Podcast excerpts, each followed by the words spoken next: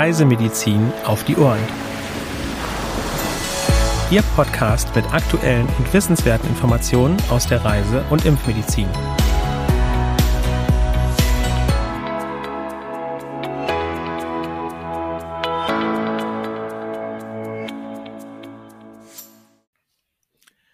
Herzlich willkommen zum Podcast Reisemedizin auf die Ohren, heute am Mittwoch, dem 19. Juli 2023.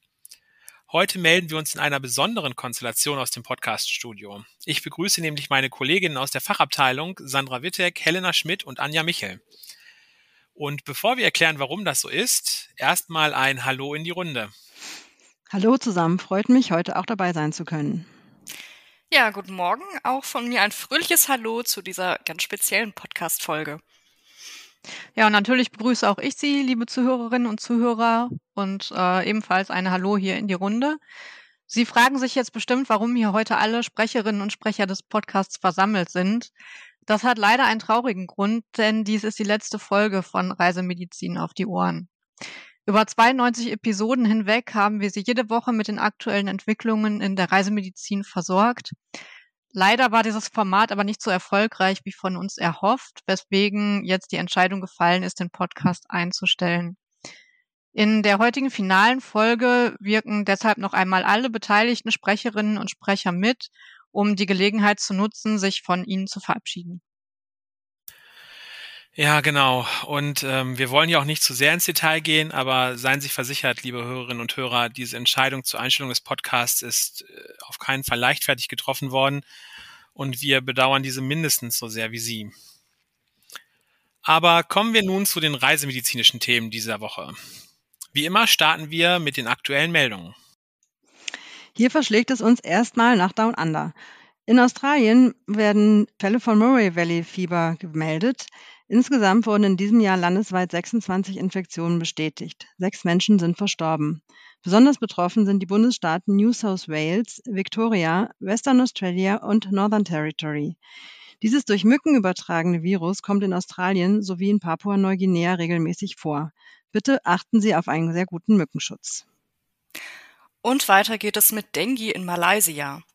Seit Anfang dieses Jahres wurden bereits ca. 64.500 Fälle registriert, 45 Menschen sind verstorben. Im Vergleich zum Vorjahreszeitraum haben sich die Fallzahlen mehr als verdoppelt. Etwa die Hälfte aller Fälle stammt weiterhin aus dem Bundesstaat Selangor. Die mückenübertragene Erkrankung ist wie in ganz Südostasien auch in Malaysia verbreitet, vor allem auf der Halbinsel. Da es hier keine terminierten Regenzeiten gibt, ist ständig mit einem Übertragungsrisiko zu rechnen, das nach stärkeren Regenperioden regional ansteigt. Achten Sie auf einen guten Schutz vor den überwiegend tagaktiven Überträgermücken. Und seit Februar 2023 kann man sich auch gegen Dengue impfen lassen. Sprechen wir nun über Chikungunya in Paraguay. Seit Beginn dieses Jahres wurden bereits circa 99.760 Verdachtsfälle gemeldet, 266 Menschen sind verstorben.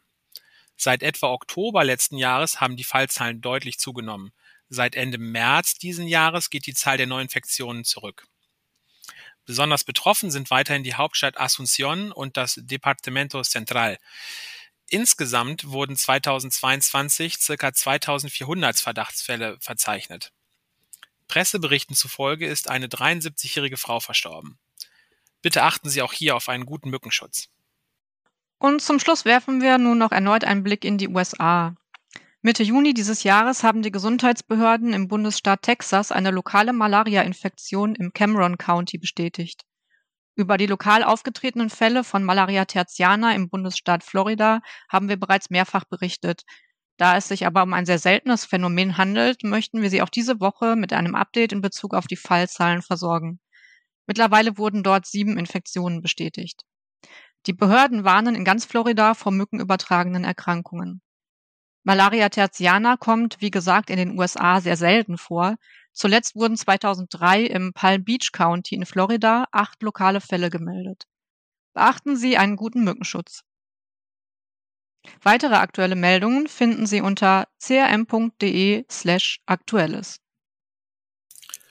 Ja, vielen Dank für diese wichtigen Updates zur Weltseuchenlage und kommen wir nun zu unserem CRM Fachwissen. Dort geht es diese Woche um Hepatitis A. Sandra, was kannst du uns denn über diese Erkrankung sagen? Die Hepatitis A ist eine Viruserkrankung, die hauptsächlich durch den Verzehr verunreinigter Nahrungsmittel, etwa rohes Gemüse, Früchte oder Salat, und das Trinken von verunreinigtem Wasser übertragen wird. Häufig kommt es auch zu einer Aufnahme des Erregers beim Essen von Austern und anderen rohen Meeresfrüchten, in denen sich das Virus anreichern kann. Zudem kann man sich noch durch engen Kontakt zu infizierten Menschen anstecken. Warmes Klima sowie schlechte Hygienebedingungen und mangelhafte Sanitäranlagen begünstigen die Verbreitung des Erregers, der von Erkrankten mit dem Stuhl ausgeschieden wird. Etwa zwei bis vier Wochen nach der Infektion treten unspezifische Symptome wie Erbrechen, Durchfall, Fieber und Gliederschmerzen auf. Zusätzlich kann es zu einer Gelbfärbung des Augapfels oder der Haut kommen, daher der umgangssprachliche Name Gelbsucht für eine Hepatitis A-Erkrankung. Bei Kindern ist der Krankheitsverlauf generell milder als bei Erwachsenen. Die Hepatitis A ist weit verbreitet. Ein Infektionsrisiko besteht bei Reisen nach Afrika, Asien, Mittel- und Südamerika, insbesondere in tropischen Gebieten, aber auch in osteuropäischen Ländern sowie im gesamten Mittelmeerraum. Die wichtigste Präventionsmaßnahme ist die Impfung gegen Hepatitis A, die auch noch recht kurzfristig vor Reiseantritt verabreicht werden kann. Um einen langfristigen und vermutlich lebenslangen Schutz zu erreichen, ist nach sechs bis zwölf Monaten noch einmal eine zweite Impfdosis erforderlich. Zu den weiteren vorbeugenden Maßnahmen in Risikoregionen, die aber unter Umständen nicht gut umsetzbar sind, zählen insbesondere Trinken Sie Wasser nur aus sicheren Quellen, zum Beispiel aus industriell abgefüllten und versiegelten Flaschen, oder kochen Sie das Wasser alternativ selber ab. Nahrungsmittel sollten vor dem Verzehr gekocht, gegart oder geschält werden. Auf den Verzehr roher Meeresfrüchte sowie auf Eiswürfel in Getränken sollten Sie besser verzichten. Und achten Sie auf eine gute Hygiene, zum Beispiel gründliches Händewaschen, vor allem vor dem Essen und nach der Toilettennutzung. Ja, danke für diese nützlichen Informationen, Sandra. Kommen wir jetzt nun zum Schluss noch zu einer unserer beliebtesten Rubriken, dem Frage- und Antwort-Special. Helena, du hast dir hier eine wirklich interessante Frage ausgesucht. Ist Reisen bei Personen mit künstlichem Darmausgang möglich? Ähm, ja, auch Personen mit künstlichem Darmausgang bzw. Stoma können in der Regel problemlos verreisen. Äh, man sollte nur einige Sachen beachten. Ähm, es ist zum Beispiel wichtig, dass Betroffene die doppelte Menge an Material zur Stoma-Versorgung mitnehmen, als sie für den Zeitraum normalerweise benötigen würden. Und äh, insbesondere bei Reisen in wärmere Länder muss die Versorgung häufiger gewechselt werden, weil man stärker schwitzt. Bei Flugreisen ist es ratsam, einen Teil des Materials im Handgepäck zu verstauen. Und es empfiehlt sich im Flugzeug die Verwendung eines Stummerbeutels mit Aktivkohlefilter. Außerdem muss zur Pflege des Stomas Wasser in Trinkwasserqualität zur Verfügung stehen. Generell ähm, ja, sollte man halt Reisedestinationen mit guten hygienischen Standards bevorzugen. An neue exotische Speisen sollte man sich zunächst in kleinen Portionen herantasten, um erst einmal zu testen, ob man sie verträgt. Zum Schutz vor Reisedurchfall kann eine Cholera-Impfung mit dem Totimpfstoff sinnvoll sein. Zur Selbstbehandlung im Notfall ist die Mitnahme eines Antibiotikums empfehlenswert. Personen mit Stoma können auch den meisten Urlaubsaktivitäten, wie zum Beispiel Schwimmen oder Tauchen, nachgehen. Dazu gibt es auch inzwischen diverse Produkte auf dem Markt, wie Badehosen mit breiterem Bund, Neoprengürtel oder Tauchanzüge mit Ausstülpung für den Stomabeutel. Ja, danke Helena. Und bevor wir zum offiziellen Ende kommen, noch eine Frage hier in die Runde.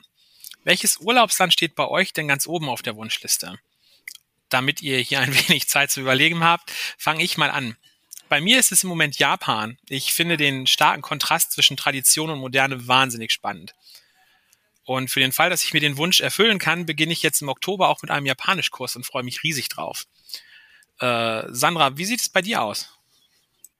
Ja, bei mir stehen äh, Marokko und Ägypten ganz oben. Ähm, ich liebe Afrika und äh, ja, das orientalische Flair.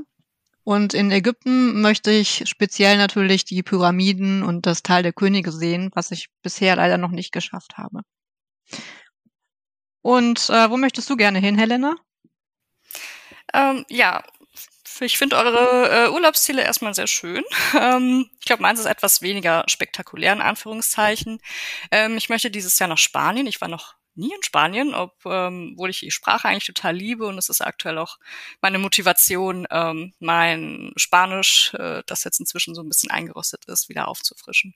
Und ähm, ich würde gerne speziell nach Barcelona. Genau. Das hört sich auch gut an. Spannend auf jeden Fall, ja, kann man nicht anders sagen. Was, äh, welches Urlaubsland steht denn bei dir auf der Liste, Anja? Also ich würde am liebsten heute als lieber heute als morgen in den Flieger nach Island steigen. Dort ist ein Vulkan ausgebrochen und das Schauspiel würde ich mir super gerne anschauen. Für das nächste Frühjahr steht Marokko ganz oben auf meiner Liste. Ah, noch eine Kandidatin für Marokko. Ja, spannend. Ähm, ich glaube, da ist jetzt doch, doch noch die ein oder andere Destination auf meinem Wunschzettel dazugekommen. Ähm, danke für die Einblicke, ihr Lieben. Und damit verabschieden wir uns dann von Ihnen, liebe Zuhörerinnen und Zuhörer. Gerne können Sie natürlich unseren CRM-Newsletter, den Spot, abonnieren, um auch weiterhin aktuelle reisemedizinische Informationen zu bekommen. Den Anmeldelink finden Sie in unseren Show Notes. Wir bedanken uns bei Ihnen für Ihre Treue und wünschen Ihnen alles Gute. Ähm, auf Wiedersehen und eine schöne Restwoche. Genießen Sie den Sommer. Haben Sie eine gute Zeit und hoffentlich auf bald in irgendeiner anderen Form. Bleiben Sie dem CRM gewogen. Ja, auch ich möchte mich von Ihnen verabschieden. Ähm, vielen Dank für Ihr treues Zuhören über die ganzen Episoden hinweg und ja, bleiben Sie gesund.